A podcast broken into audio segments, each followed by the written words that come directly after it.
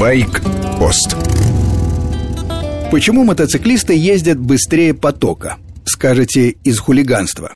Бывает. Например, когда мотоциклист валит за сотню среди машин в пробке. Но за этих не беспокойтесь, в таком стиле долго не ездят. Или бьются, или умнеют. Еще догадки? Чтобы доказать превосходство мотоцикла. Опять не то. Доказывать стремятся в первые год-два. Потом и так все ясно. На самом деле ехать быстрее потока стоит из соображений безопасности. Эта привычка правильная. Мотоцикл посередине ряда при многополосном движении дразнит автомобилистов. Он оставляет пустоту, лишнее место по бокам. Соседние машины начинают маневрировать, и не всегда удачно. Но самое главное, когда мотоцикл двигается быстрее потока, меньше риск наезда машины сзади. Можно сосредоточить внимание на обстановке по бокам и впереди.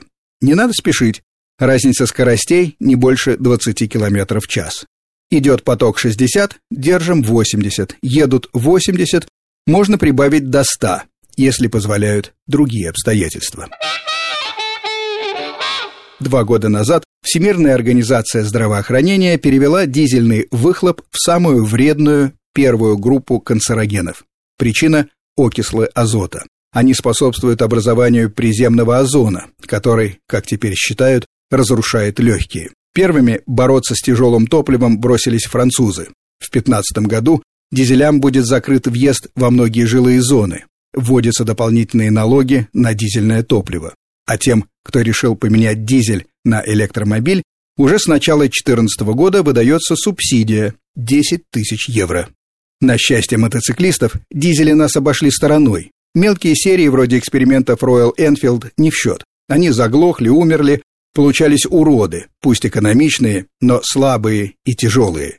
Компактный и мощный мотоциклетный дизель создать можно, с инженерной точки зрения. Но помимо дорогой разработки, серийное производство потребует новые и совсем недешевые технологии.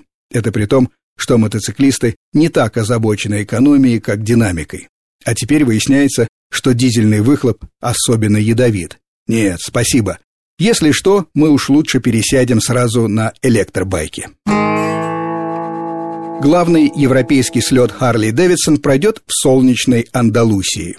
Готовьте визы и подорожавшие евро. Заранее бронируйте отели. Нашествие байкеров обычно сметает все, от одной до пяти звезд, а заодно и студенческие хостелы.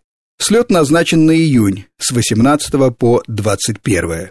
Четыре дня в окрестностях Пуэрто андалузское солнце, приятные поездки, с одной стороны Средиземное море, с другой – убеленные снегами горы. Был бы харлистом, съездил бы точно. Подробности на сайте hogeuropegallery.com С вами был Фантон Старший. Байкпост – программа об особенностях мотоциклетной жизни. Короткая версия по будням, обстоятельный разговор, воскресенье с часу до двух дня.